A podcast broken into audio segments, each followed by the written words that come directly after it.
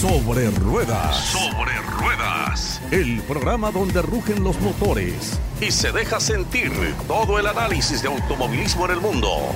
Aquí compiten los mejores. Sobre Ruedas. Sobre Ruedas.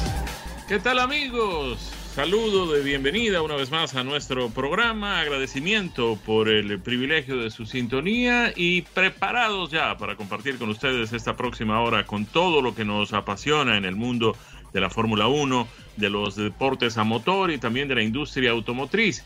Hoy hay gran premio de Fórmula 1 en los Estados Unidos, en Austin. Lamentablemente, pues por el horario de nuestro programa y los compromisos de Unánimo Deportes, no podremos tener, tener para ustedes, perdón, los resultados de la prueba de Fórmula 1 en Austin, en el estado de Texas, pero tendremos todos los detalles de lo que han sido las pruebas de calificación. Doña Nikki Pauli, es un placer saludarla, como siempre. Muchísimas gracias, Jaime. Feliz de estar contigo y con toda nuestra audiencia compartiendo en este domingo tan especial Gran Premio de Austin, Gran Premio de Estados Unidos, un gran premio que esperábamos con ansias y que los pilotos particularmente disfrutan muchísimo, Jaime. A los pilotos, todos ellos, han manifestado su alegría de, venir a Estados Unidos nuevamente, de estar aquí para correr. Eh, Hamilton mismo decía, es un gran premio en el que estoy relajado, es el único gran premio del año en el que Todas las noches puedo ir a comer afuera, vamos a un restaurante, nos reunimos con diferentes personalidades, algo que él parece estar disfrutando muchísimo también. Pese al nivel de competencia que tenemos, cuando apenas faltan seis carreras para terminar una temporada tremenda, una temporada que está hombro a hombro, nariz a nariz de esos monoplazas de la Fórmula 1 y en la que en el día de hoy Max Verstappen de Red Bull ha hecho la pole position. En el segundo lugar arrancará precisamente Lewis Hamilton de Mercedes y en el tercero Sergio Checo Pérez, el compañero de Max Verstappen en Red Bull. En el cuarto Valtteri Bottas de Mercedes, el compañero de Lewis Hamilton. Así que esto nos lleva también, Jaime, a pensar en cuáles serán esas estrategias de carrera, porque aquí el papel del llamado segundo piloto cobra una muy, muy gran relevancia porque lo que pasa entre Max Verstappen y Lewis Hamilton en la arrancada, ¿crees que se puedan tocar, que se salgan de pista? Esto le daría la posibilidad a Sergio Checo Pérez de poder ponerse al frente de la carrera o más bien Sergio Checo Pérez en la arrancada tratará de aguantar a Valtteri Bottas con lo cual retrasará un poco más a todo el pelotón, a todos los que están detrás, para dejar que esa pelea sea limpia entre Hamilton y Verstappen y se separen adelante en la punta. ¿Cómo ves la estrategia, Jaime? Pues eh, a mí me parece que vamos a tener bastantes sorpresas, por lo menos vamos a tener cosas interesantes para ver en eh, la carrera de Austin del día de hoy. Eh, porque además, Nicky, se ha evidenciado una vez más que lo de Verstappen y Hamilton va más allá que la disputa por el campeonato de pilotos. Ya tuvieron otra vez roces y además, pues, eh, algunas manifestaciones de mm, hostilidad entre ellos, verbales, a través de la radio en estas pruebas de clasificación para el Gran Premio de Austin. Así es, Jaime. Bueno, no, ah, no nos olvidemos que no solamente está la guerra en la pista, la guerra tecnológica, la guerra entre los pilotos, esta batalla tan competitiva entre ellos, está la guerra psicológica también, ¿no? Y muchas veces es lo que tú dices, por ejemplo, cuando entrevistaban a Lewis Hamilton sobre cómo se sentía a seis carreras del término de la temporada con esta presión, él dice, pues yo, presión, no, ¿qué presión? Yo estoy acostumbrado a esto, yo he ganado siete títulos, yo no tengo nada que demostrar, estoy relajadísimo, ya ven que me voy a comer con las estrellas de Hollywood y con, y con las estrellas de diferentes ámbitos de la sociedad cada noche y estoy súper relajado, no tengo problema, todo muy cool. Mientras que en el caso de Max Verstappen, eh, él dice, nada cambiaría que yo gane el campeonato, muy a sabiendas de que eso no es así, porque eh, ganar un campeonato de Fórmula 1 de alguna manera valida todos los sacrificios que has hecho a lo largo de toda tu vida, sobre todo en una temporada tan clave como esta, Jaime, porque el próximo año, 2022, tenemos otra reglamentación, es otro auto completamente distinto, lo que nos lleva a preguntarnos, ¿seguirán siendo Red Bull y Mercedes los dominadores bajo esas nuevas reglas, bajo ese nuevo diseño de vehículo? A lo mejor sí, porque muy probablemente porque tienen los de los mejores diseñadores, eh, han invertido muchísimo dinero, están trabajando en este proyecto del 2022 desde hace ya tiempo, tienen equipos totalmente dedicados a eso, son recursos que equipos más pequeños no tienen, pero a lo mejor no. Y ese pequeño a lo mejor no, Jaime, donde cabe la especulación, le puede dejar saber a Max Verstappen también, a lo mejor si no es este año, tampoco es el próximo, o el otro, o el que sigue. Entonces, sí hay presión en este momento, aunque ellos quieran hacernos ver que no pasa nada. No, sin duda, sin duda hay presión. En cuanto al eh, pronóstico del tiempo, se espera mm, probabilidades de lluvia cerca del 20%, algo prácticamente despreciable. Eh, la temperatura estará más o menos en los 30 grados centígrados hoy allí en Austin. Hay una cosa interesante de esta pista, Nicky, ayúdame un poco a entender esto y es que mm, los tiempos que se pierden cuando se hace una parada en los boxes, en los pits, son significativamente inferiores en Austin a lo que son en el promedio de otras carreras. Generalmente cuando un auto tiene que entrar a pits por alguna razón, pierde entre 28, 36 hasta 40 segundos dependiendo de la pista. Aquí en Austin, si está en bandera blanca, estaría por debajo de los 24 mm, segundos y si estamos en bandera amarilla estaría del orden de los 14 a 16 segundos, que es significativamente inferior a lo que sucede en otras carreras de la Fórmula 1. Algo que seguramente, Jaime, los equipos van a tener muy en cuenta a la hora de diseñar sus estrategias de carrera y estos llamados plan A, plan B, eh, que, que, a veces los escuchamos a los pilotos que dicen, bueno, les comentan por radio desde los pits, ahora vamos con el plan B. Em, y tiene que ver esto mayormente pues con las entradas y salidas, Jaime, de, los pits y el diseño del circuito. Pero recordar, Jaime, que esta no es la única pista en la que ha corrido la Fórmula 1 y que en estos momentos se habla precisamente por el éxito de esta, de esta carrera de Austin, este gran premio que para la Fórmula 1 es muy importante. Es un mercado, además, el norteamericano que y particularmente el estadounidense, que la Fórmula 1 eh, quiere conquistar y Estados Unidos les ha costado un montón. Liberty Media, los actuales dueños de, los derechos comerciales de la Fórmula 1, eh, son una empresa con sede en Estados Unidos, principalmente negocios estadounidenses, aunque tienen un portafolio de, muy diversificado de inversiones en el mundo. Eh, pero ellos están muy interesados en que crezca aquí. Y creo que eh, cuando digo ellos me refiero a Liberty Media, pero también a los equipos. No nos olvidemos que detrás de los equipos están las fábricas y en estas fábricas el tema de la venta en cada uno de los mercados y el crecimiento de, la venta de sus productos de calle en esos mercados es, preponderante. Entonces muchas de estas decisiones que nosotros vemos, eh, las vemos en lo meramente deportivo, no son solamente deportivas, ¿no? Tienen muchísimo más que ver con el tema del negocio. Entonces, Hace unos años se habló sobre la posibilidad de tener tres carreras de Fórmula 1 en los Estados Unidos. Se hablaba, pues obviamente, de la de Austin, que ya es una realidad desde hace más de un lustro. Eh, se hablaba también de una carrera en Miami, que también va a ser una realidad a partir del año que viene. Y se hablaba de una carrera en New Jersey, en la zona de East Rutherford. Eh, ese plan parece haber quedado mm, colgado en alguna parte? ¿No hay todavía posibilidades de que haya una tercera carrera de Fórmula 1 ahora que ya tenemos dos aquí en los Estados Unidos?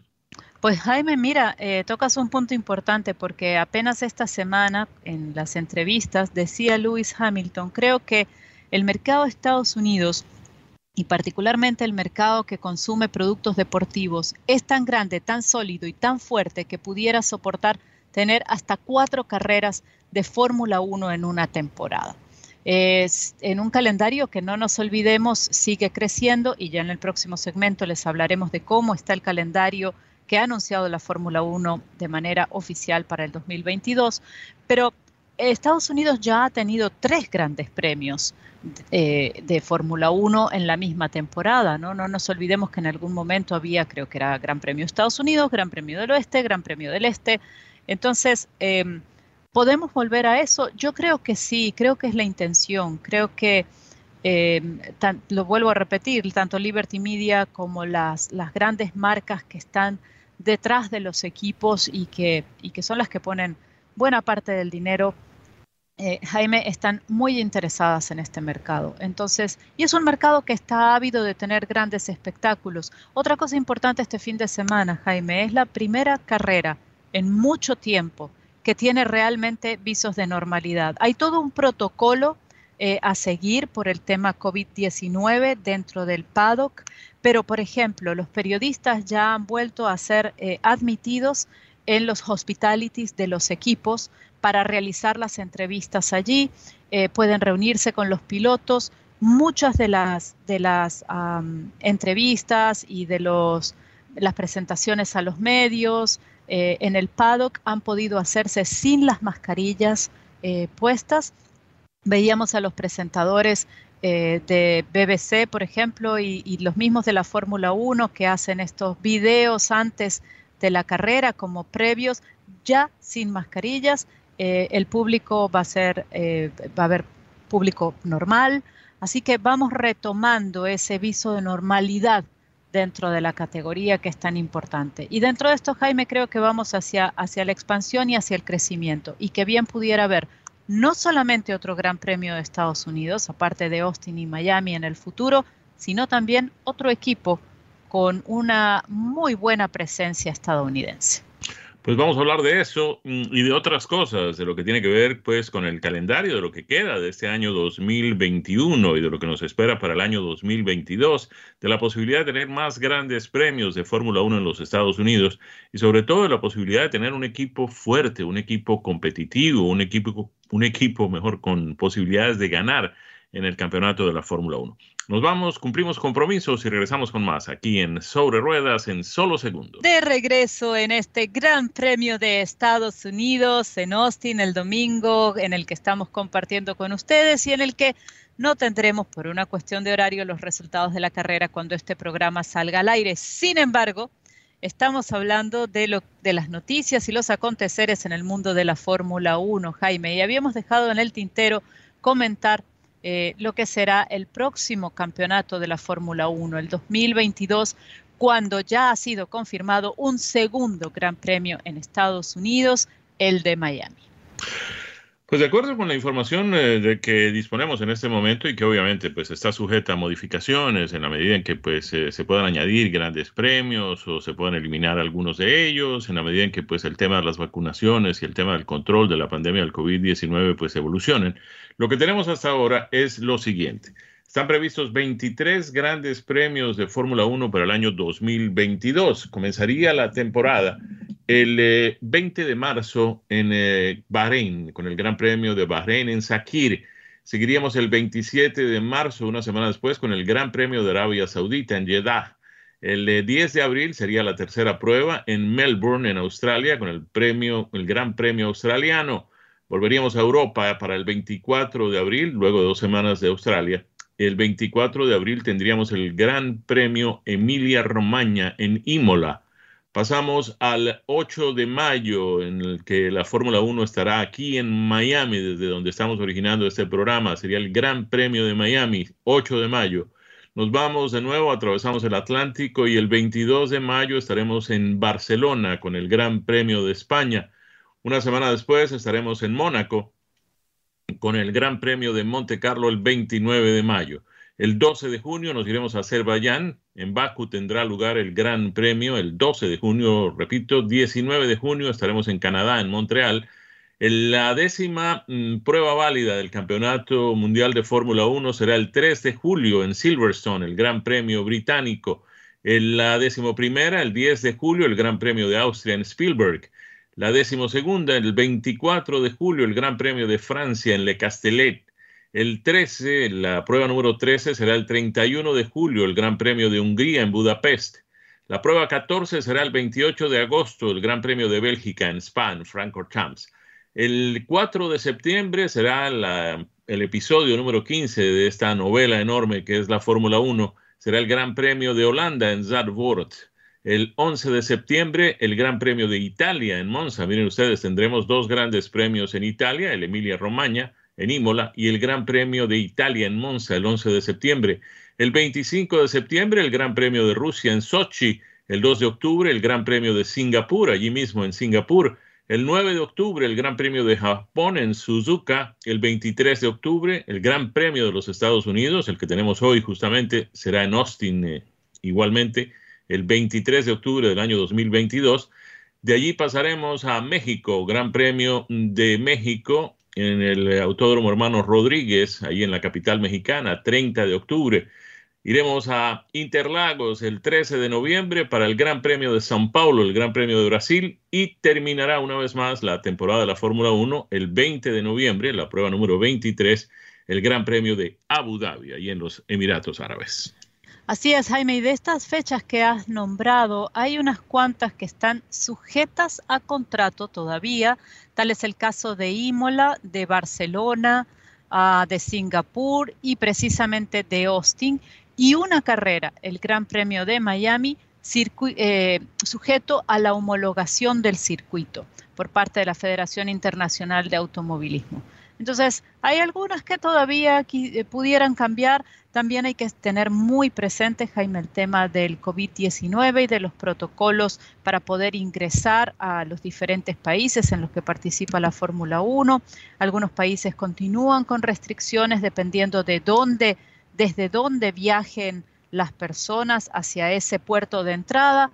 Entonces, eh, todo esto va a jugar un papel determinante en los próximos meses. Pero en principio tenemos un calendario de 23 carreras que tiene eh, gente a favor y gente en contra, porque es brutal hacer 23 carreras, es un calendario súper comprimido, los equipos no querían fines de semana consecutivos y si a lo mejor un fin de semana consecutivo de carreras, pero no tres fines de semana consecutivos. Y cuando tratas de meter tantas fechas en tan pocos meses, Jaime, pues definitivamente eso es muy, muy complicado de lograr. Eh, así que van a tener un, un, campeonato, vamos a tener un campeonato nosotros desde casa mayormente, pero para quienes viajen realmente va a ser muy duro.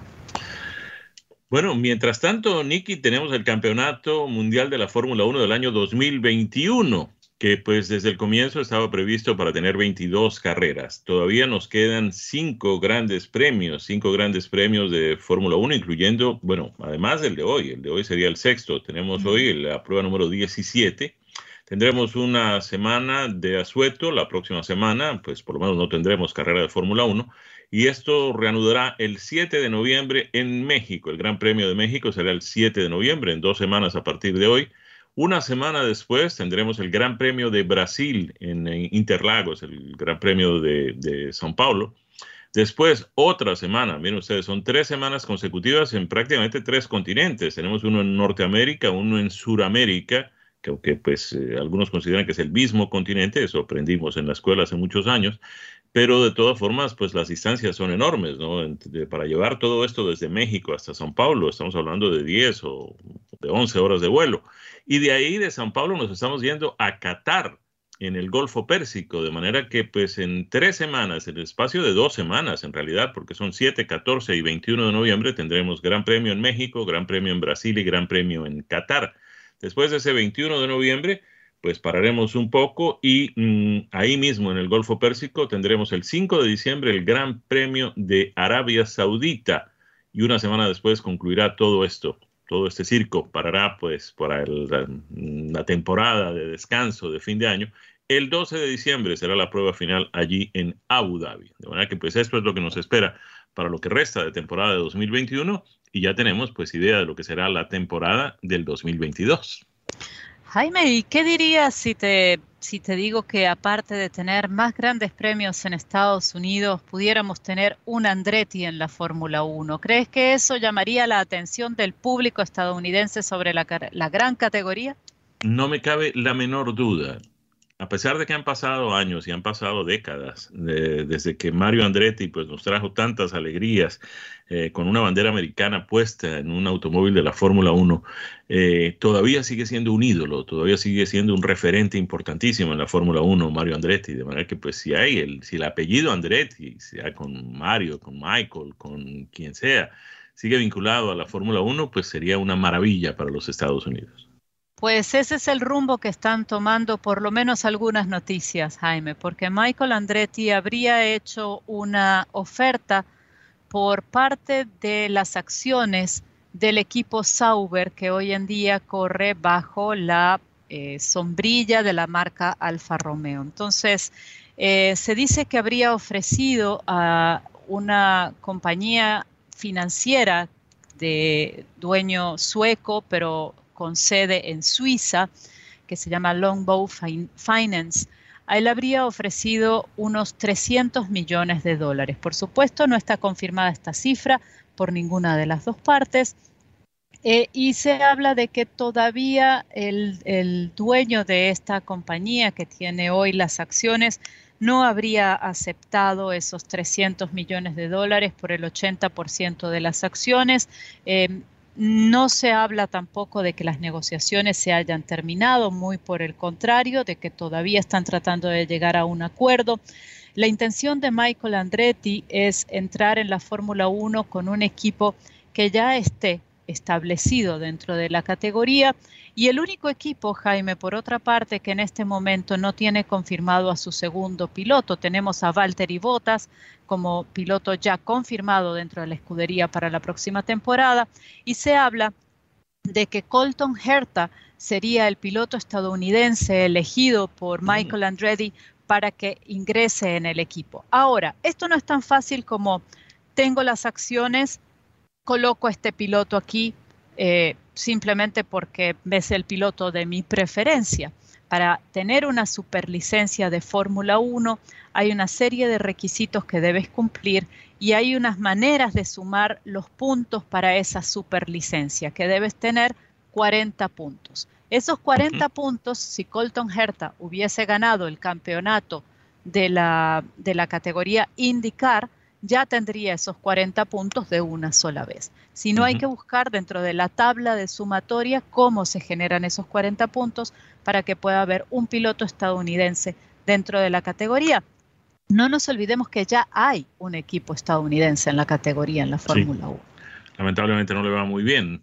Nos vamos, cumplimos compromisos y ya regresamos. Nos comprometemos con ustedes a mantenerlos al tanto del desarrollo de esta noticia. Ya regresamos. Y aquí estamos, regreso con ustedes en Sobre Ruedas a través de Unánimo Deportes. Y pues, eh, Nicky, tenemos gran premio de Fórmula 1 hoy y vamos a hacer un análisis de cómo llegan a este gran premio de Austin los pilotos. Hay una diferencia de apenas seis puntos entre Max Verstappen, que en ese momento lidera el campeonato de la Fórmula 1 con 262 puntos y medio, y Lewis Hamilton, quien es el segundo colocado de la escudería Mercedes, con 256 puntos y medio. El tercero es Valtteri Bottas de Mercedes, que está bastante lejos ya con 177 unidades. Lando Norris es el cuarto con 145. Sergio Pérez es el quinto con 135.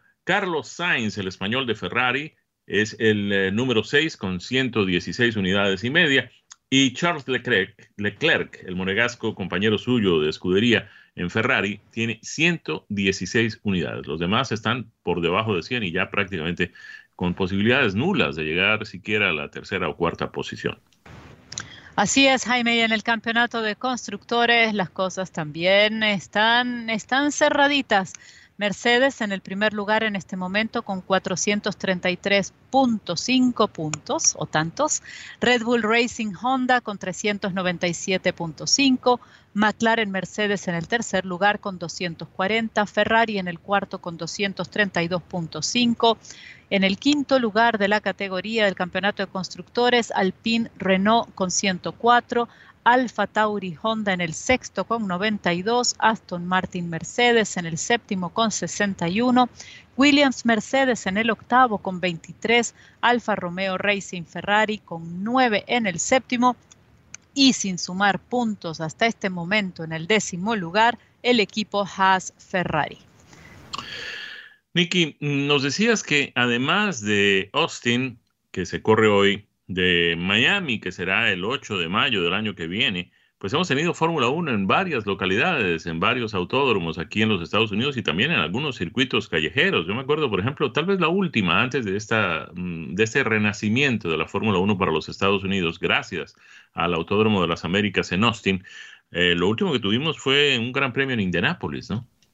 Así es, y no nos olvidemos, Jaime, eh, Jaime precisamente que eh, Indianápolis eh, estamos hablando después de la Segunda Guerra Mundial, estuvo en el panorama de las carreras de Fórmula 1 eh, apenas después que la categoría se oficializó en 1950, así que las 500 millas de Indianápolis eran válidas para el campeonato de Fórmula 1, ¿no? Pese a que los, autos son muy distintos y había que traer, había que hacer o fabricar autos eh, específicamente para esa carrera.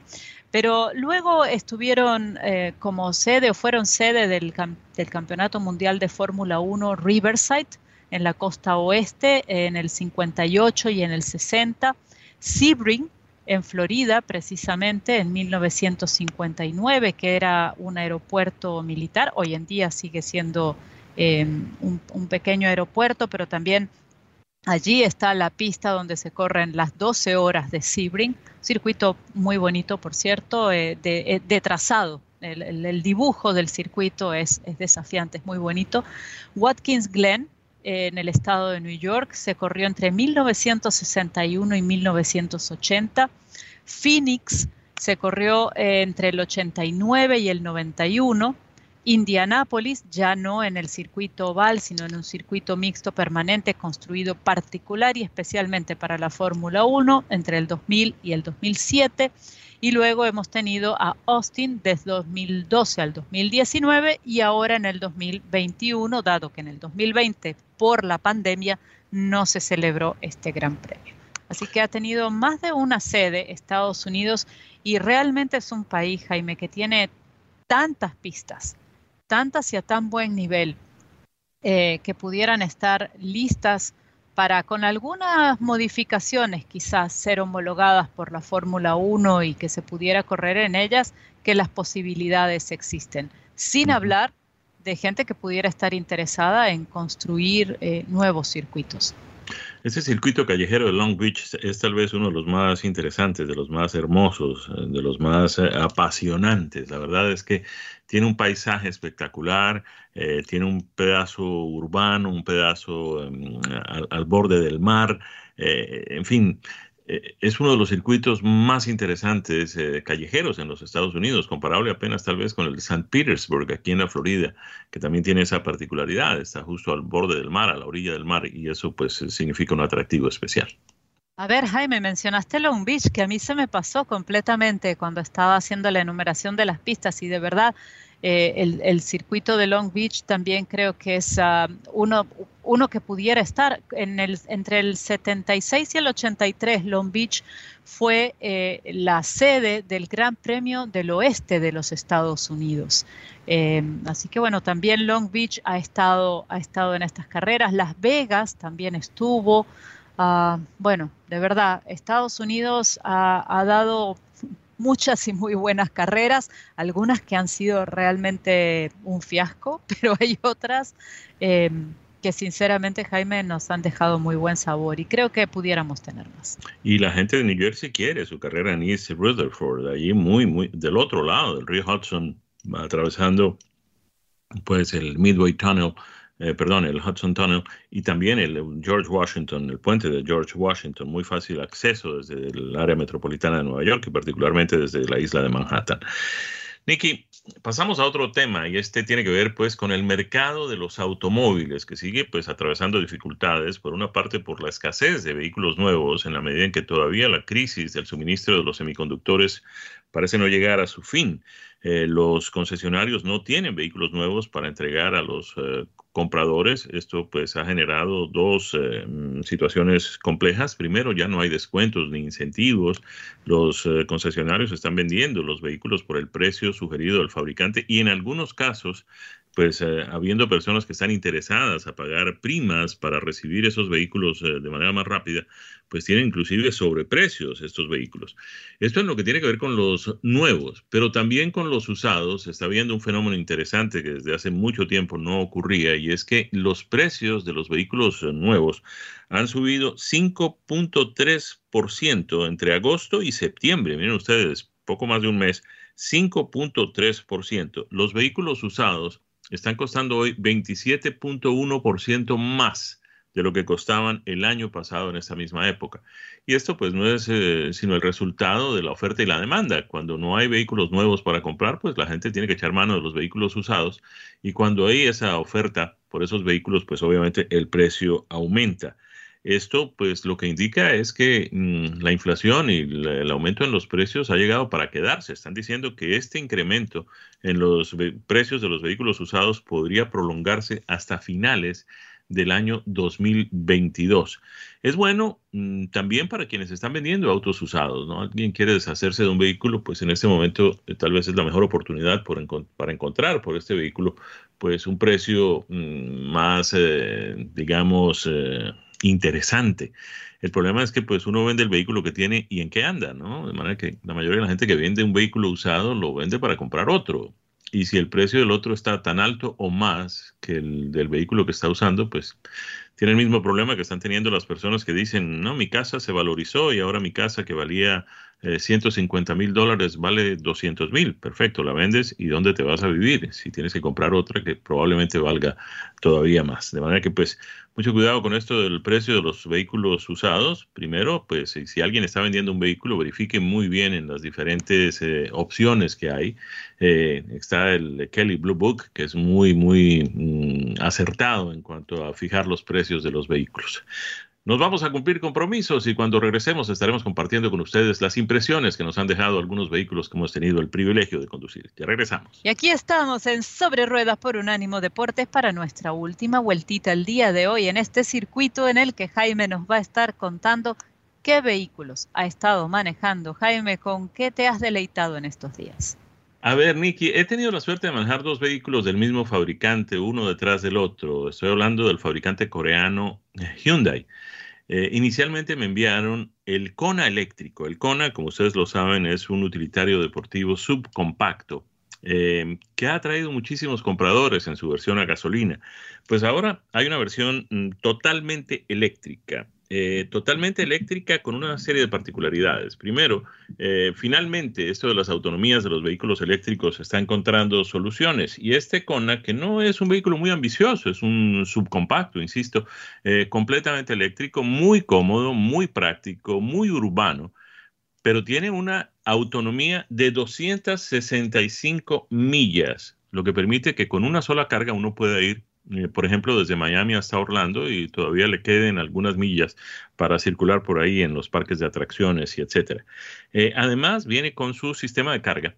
Sistema de carga que pues, se puede conectar a la corriente casera de 110 voltios, aunque no es recomendable porque esto mm, hace que el periodo de carga sea bastante más rápido. Nosotros eh, tenemos la suerte de tener aquí en casa un sistema de carga de 220 voltios y lo puse a cargar cuando tenía cerca del 20% de la capacidad de carga en sus baterías y en menos de cuatro horas estaba ya de nuevo en el 100% de su capacidad de carga, es decir, podía recorrer aquellas 265 millas.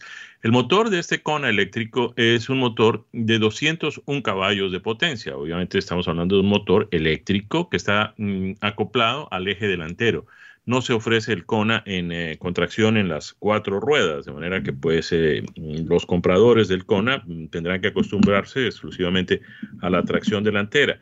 Eh, los vehículos eléctricos por ahora no tienen mucho mm, atractivo en las zonas donde se requiere, particularmente en el invierno, tracción en las cuatro ruedas.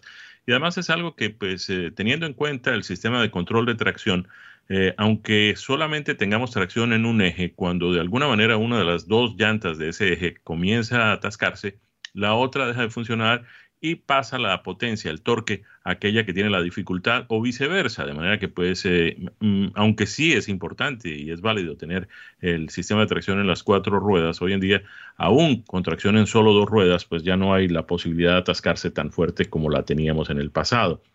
Otra cosa que llama la atención en este, en este Kona eléctrico es, su aceleración. Bueno, no llama la atención en la medida en que todos sabemos que en los motores eléctricos la torsión es inmediata, a diferencia de lo que sucede con los eh, motores a gasolina y particularmente con los turbos, que requieren que pues haya que el turbo entre a poner esos caballos adicionales de potencia en el, y las libras de torsión, que son lo más importante. En el motor eléctrico eso es inmediato, basta con apretar el acelerador, que al contrario de una válvula o de una bomba que inyecta combustible a los cilindros del motor, en el caso de los autos eléctricos, ese acelerador no es más que un reóstato que pasa más electricidad o permite el paso de más electricidad al motor y que en cuestión de fracciones de segundo pues entrega todo ese torque.